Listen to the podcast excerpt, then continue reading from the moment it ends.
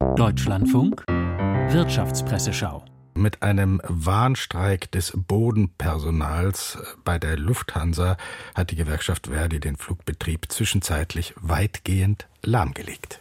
Die Frankfurter Rundschau erinnert in diesem Zusammenhang an den Stellenabbau der Lufthansa während der Corona-Pandemie.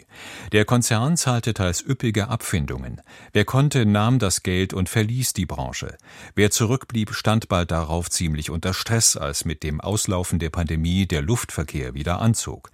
Bis heute gibt es viel Arbeit, zu wenig Personal und offensichtlich Schwierigkeiten, neue Beschäftigte für die Jobs an den Schaltern, in der Flugzeugabfertigung und im Frachtbetrieb zu zu gewinnen, auch weil die Lufthansa sich bei den Löhnen des Bodenpersonals nicht so großzügig zeigt wie bei den Abfindungen. Es braucht nicht nur eine stabile Finanzierung, sondern auch genug Personal. Das heißt, höhere Löhne sind lohnende Investitionen. Die Wirtschaftswoche befasst sich mit dem geplanten Stellenabbau beim Hausgerätehersteller Miele. Offenbar ist es Miele nicht gelungen, die Rekordumsätze zu nutzen, um das Unternehmen für die Zeit nach der Pandemie krisensicher aufzustellen. Immerhin Miele investiert noch. Zwar nicht in Deutschland, aber im Ausland. Arbeitsplätze entstehen jetzt im Nachbarland Polen und in den Vereinigten Staaten.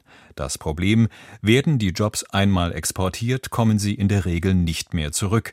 Eine Entwicklung, die sich der Industriestandort Deutschland nicht auf Dauer leisten kann. Der Bund hat weitere Aktien der Deutschen Post verkauft. Darauf geht der Kölner Stadtanzeiger ein. Viel spricht dafür, staatliche Beteiligungen mindestens zu senken, wenn nicht ganz aufzulösen.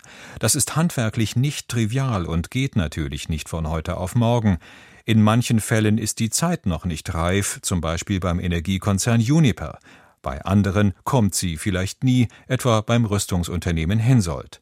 Gerade Post und Telekom bieten aber durchaus noch Spielraum, denn grundsätzlich gilt, Nutzen stiftet Tafelsilber erst beim Verkauf.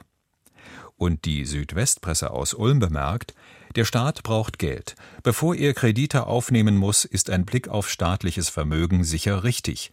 Springt der Bund in Krisenzeiten Unternehmen bei, wie der Commerzbank in der Finanzkrise oder 2022 dem Energieversorger Uniper, sollte ein Verkauf zu einem gewissen Zeitpunkt nicht ausgeschlossen sein.